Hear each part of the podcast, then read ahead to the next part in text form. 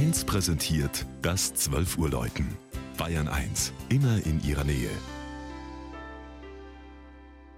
Es ist 12 Uhr. Das Mittagsläuten kommt heute aus Ingolstadt in Oberbayern.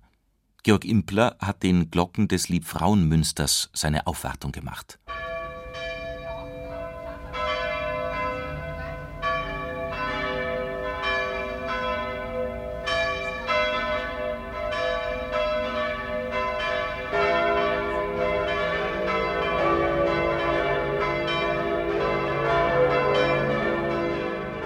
Das Münster zur Schönen unserer lieben Frau, eine spätgotische Hallenkirche des 15. Jahrhunderts, ist das größte Ingolstädter Gotteshaus.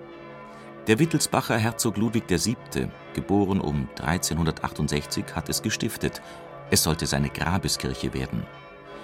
Bestattet wurde er aber nicht hier, sondern in der ehemaligen Zisterzienserabtei Reitenhaslach, denn er war im Dauerkrieg mit seinem rivalisierenden Vetter Heinrich unterlegen und starb nach 34-jähriger Regierung in Burghausener Gefangenschaft.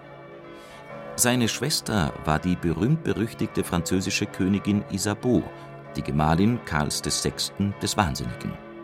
Wegen dessen Umnachtung und frühen Tods wurde der Ingolstädter Herzog kurze Zeit zum de facto Regenten Frankreichs.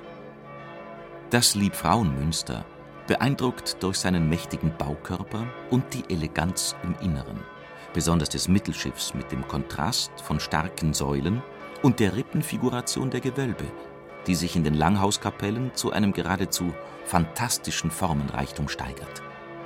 Zu den bedeutendsten Kunstwerken zählen der farbenprächtige Hochaltar und das Marienbild von der dreimal wunderbaren Mutter, eine um 1570 entstandene Kopie des Maria-Schneebildes in Rom. Der Hochaltar, den der Münchner Renaissancemaler Hans Mielich im Auftrag Herzog Albrechts V. entwarf, kam 1572 in das Münster. Obwohl man an dem Gotteshaus 100 Jahre gebaut hat, wurden die Türme nicht vollendet. So kam es zu den charakteristischen Hauben, unter deren südlicher das prächtige Geläute in einem eindrucksvollen hölzernen Glockenstuhl hängt.